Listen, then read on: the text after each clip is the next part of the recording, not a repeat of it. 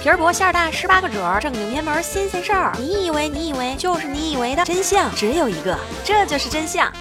本着普及健康知识、默默有责的理念，默默的默默今天就羞羞的给你们说说套套是怎样炼成的，重点还有圈圈套、点点套等等，它们是怎样被造出来的呢？严肃点，这是科学好吗？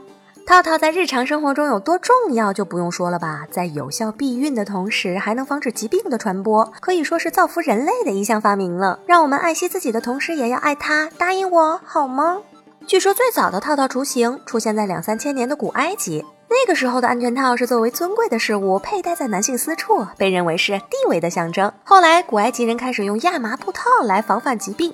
而现代安全套的出现要追溯到十七世纪的英国，英国国王查理二世的御用医生受到膨胀鱼票的启发，就是那个我们俗话说的鱼泡，把它套在男性私处，防止女性怀孕，由此便产生了现代安全套的概念。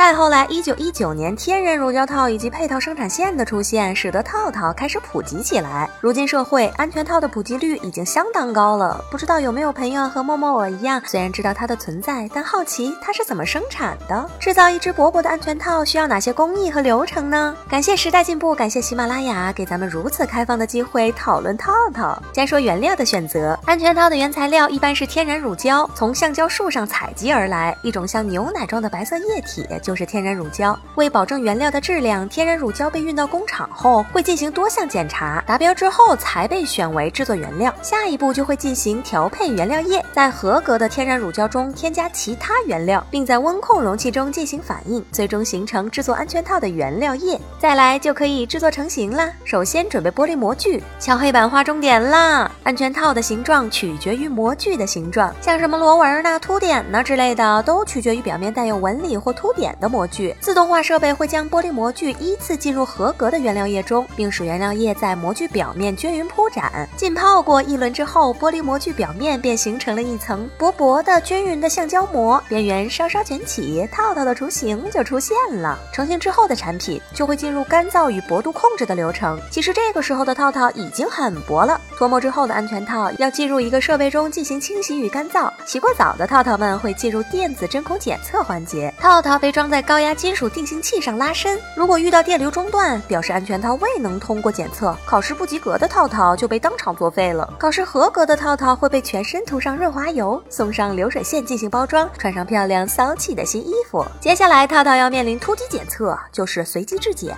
产品包装完毕后会被随机抽样，进入空气爆破和拉伸检测环节。空气爆破试验的世界安全标准是可容纳十八升空气，优质安全套生产商的标准是可容纳四十升空。气原来真的可以和我们平时玩的气球 PK 了。未达到标准的这批产品将全部被淘汰。接下来，为了检查成品的强度，进行拉伸系数测试。一般拉伸率越好，产品越柔软，越贴合身体。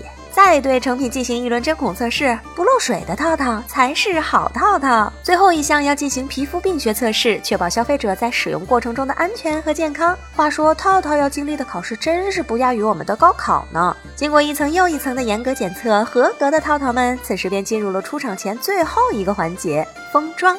这一步需要人工先将产品装叠整齐，进入流水线打上他们的出生日期和有效期，通过流水线装入包装盒内，之后就可以投放市场，进入千家万户，造福人类啦！套套是怎么生产的？大家都搞清楚了吧？今天我们是要呼吁大家重视安全套的使用，在越来越开放的今天，大家在追求幸福生活的同时，一定要记得好好保护自己哦。